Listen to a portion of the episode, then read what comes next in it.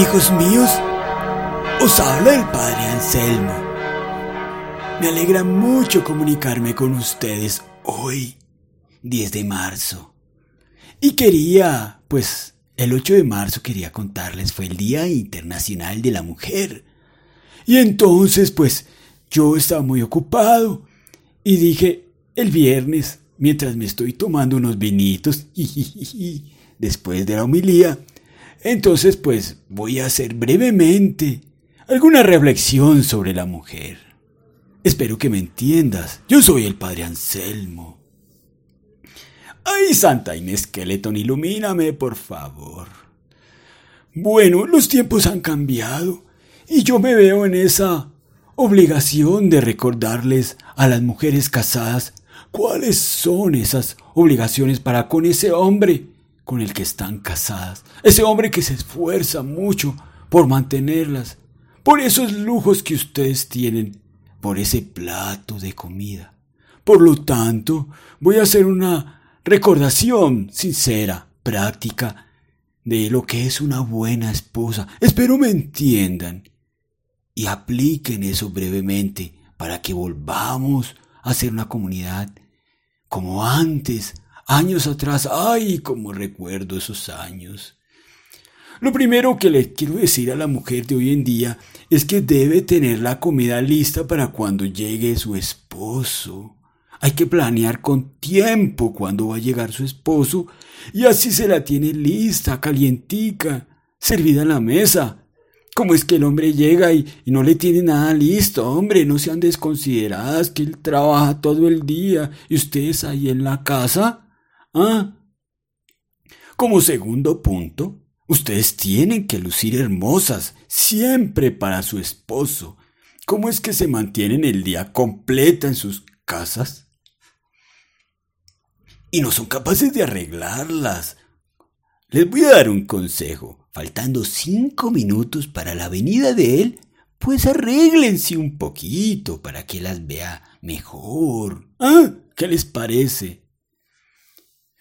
Otro consejo que les doy es que sean dulces e interesantes. Imagínense esos pobres hombres un día completo trabajando, aburridos, ah, como máquinas para hacer dinero. Ustedes tienen que hacer todo lo posible. Sean dulces e interesantes. La cuarta es algo muy obvio, muy obvio para ustedes, mujeres que están en la casa. Arreglen bien la casa, hombre. La casa debe lucir impecable. Por ejemplo, si su marido llega a las cinco, a las cuatro y media hagan una última ronda por todo lado para verificar que la casa está reluciente. Limpien las cosas, barran, aspiren, trapeen, enceren, brillen. Hombre, levanten los juguetes, los libros. Dejen todo perfecto para cuando el hombre venga. A ver, pienso en el quinto. Hagan sentir a su esposo, a su hombre, como si estuviera en el paraíso. Si está haciendo mucho frío, vean la manera de generar calor, por ejemplo. Hay que cuidar la comodidad de ese hombre, que es el que le está trayendo su comidita, hombre, por Dios. A ver, el sexto, hay que preparar los niños. Hay que peinarlos, lavarles las manos, los dientes, ponerlos bien bonitos, hombre. Son sus tesoros. A la mujer le corresponde eso. ¿No ve que el hombre se mantiene trabajando?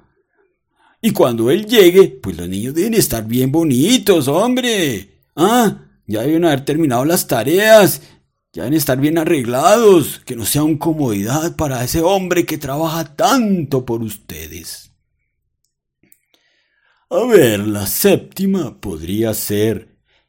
Hay que evitar el ruido. Ay, imagínense uno bien mamado, bien cansado. Y, y, y un ruido, ruido.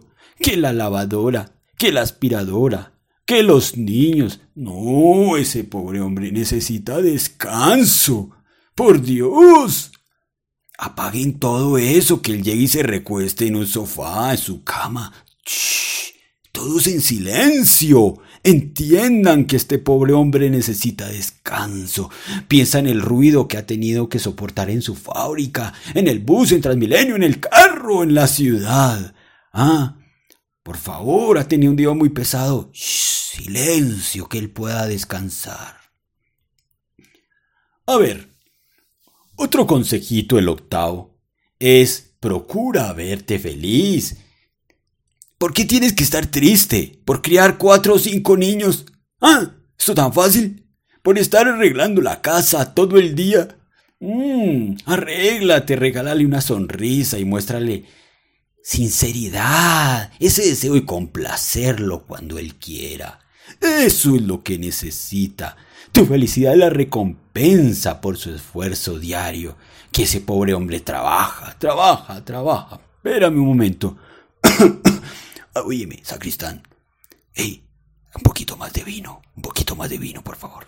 Ay, no, no, no. Échale un poquito de whisky ahí, sí, whisky. Ay, qué rico.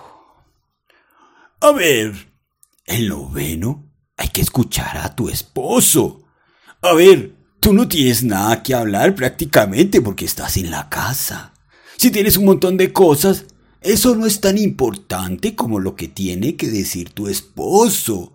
Así que cuando él llega y él se sienta en su sillón favorito, déjalo hablar. Y tú lo único que tienes que hacer es escuchar. Puede ser que tú tengas docenas de cosas que decir, pero no son tan importantes como las que tiene que decir tu esposo. Primero él habla. Recuerda, sus temas son más importantes que los tuyos. Un décimo aspecto importante es, por ejemplo, un detalle lindo para con tu esposo es que le tengas unos zapatos o unas pantuflas o unas chancletas y cuando él llegue se las cambias. Me parece muy, muy, muy buen detalle y eso te hará ver como una muy buena mujer hoy día internacional de la mujer. Y una fantástica mujer, una fantástica esposa, no se queja, no se queja, no satura a los demás con sus problemas, ya que son insignificantes con relación a los otros de tu esposo. Si se comparan, son problemas insignificantes, así que no digas nada, quédate ahí callada. Una buena esposa siempre sabe cuál es su lugar en la casa. Así que hazlo sentir a sus anchas. Deja que se acomode en su sillón cuando llegue y si llega a jugar PlayStation o a leer el periódico, no lo molesten, no lo molesten. Tráele una bebida caliente o, un traguito, arréglale una almohada, quítale los zapatos, háblale en voz suave y placentera y ten el oficio listo y que los niños no lo jodan. Hijos míos, les habló el padre Anselmo. Desde el municipio de Armando, Bronca Segura, y desde su parroquia, Santa Dolores del Ano. ¡Ay! Se me olvidaba. Y no olviden escuchar el podcast de ese gran hombre, ese gran muchacho para algunas, Mario Andrés Rueda Moreno, llamado historias y biografías asombrosas.